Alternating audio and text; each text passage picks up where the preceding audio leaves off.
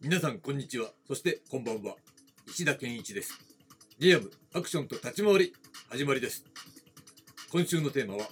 立ち回りと自転車です。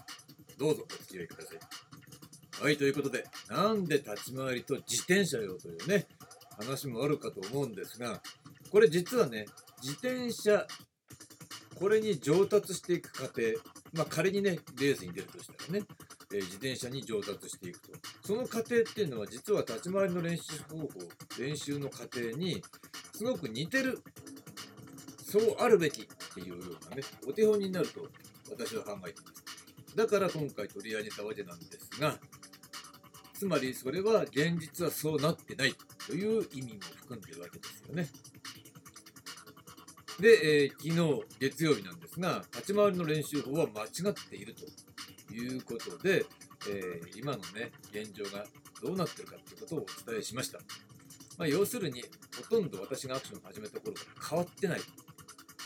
でなおかつ、えー、プロのやってることをそのまんま普通の俳優とかね、普通の人にもやらせてるっていうね、こと。で、なおかつ教えることもできない。だからできるようにはなりませんよっていうね、残念ながら、そういうお話をしました。で、今日の火曜日のテーマは、上達過程を自転車に例えて考えてみるということですね。もう一回このプロセスっていうのを詳細に、えー、検証してみたいというふうに思います。じゃあ自転車にね、乗る、ね、そういう上達過程っていうのを考えてみたいと思うんですが、まず第一段階は自転車に乗れるようになること。これが重要ですよね。実はここの段階がとても大事だっていうことは誰でもわかるはずです。そして自転車に乗れるようになったら次は第2段階として運転技術を身につけてそれになれるとね、これも当たり前って言えば当たり前なんですが、まず自転車に乗れなければ、えー、運転技術の、ね、練習に入ることができないわけです。で、第3段階で、ようやくね、自転車競技の練習に入る。ということでね、競技の種目によってね、いろいろな、え、駆け引きがあったりとか、さまざまな、えー、練習方法っていうのがあると思うんですよ。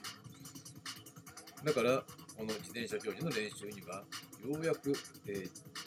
運転技術に慣れてから入るっていうのも当たり前。そして、そこまで行ってからようやく第4段階で、今度は競技に勝つために、この肉体を鍛えて身体能力を高めるというようなことを追加していく。そういう段階に入るわけです。ね。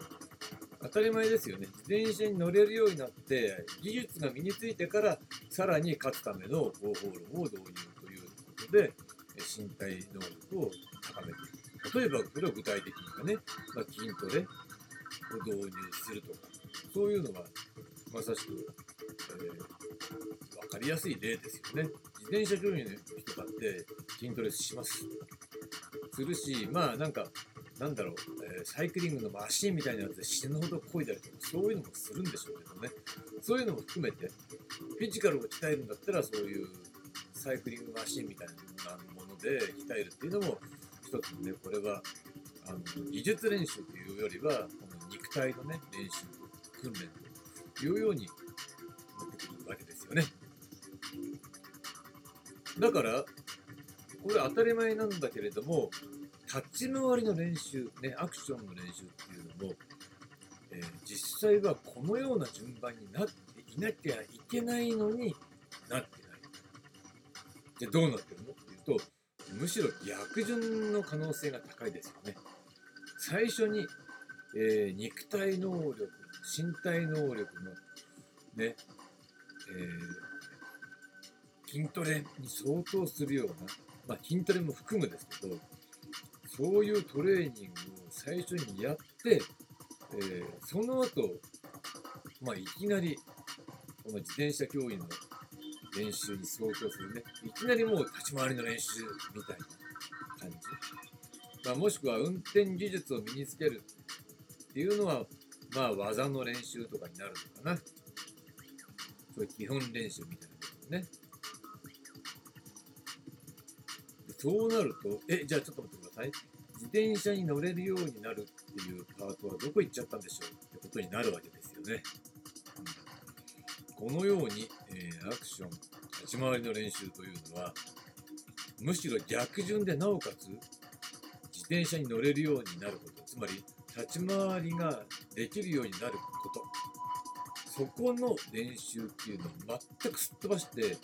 えー、教えてるっていうところがほとんど。というよりも、立ち回りができる、できないの基準、境界線、それをどこに設定するのか、まあ、もちろん初心者の、ね、段階なんですがこ、どこに設定するのかっていうことが全く考えられていないから、もうやるしかない。まあ、某団体のね、えー、かつてのね、今やってないでしょうけど、昔の練習方法って、えー、聞いたことがあるんですよ。そうすると、どういうことやるかっていうと、非常に乱暴。とにかく本数をたくさんやる。ね。まあ、ある人流れの立ち回り、手をつけたら、それを1本と考えると、それをね、2本、3本、5本、6本、10本ってやらせる。それを何本やったかっていうことが、一つ鍛錬みたいなね、意味合いがあるっていうのと、もう一つね、すごいこと言ってましたね。もう疲れてくったくたになってボロボロになってなおかつ続けてるともう体が楽しようとして、えー、その結果無理のない合理的な足さばきを、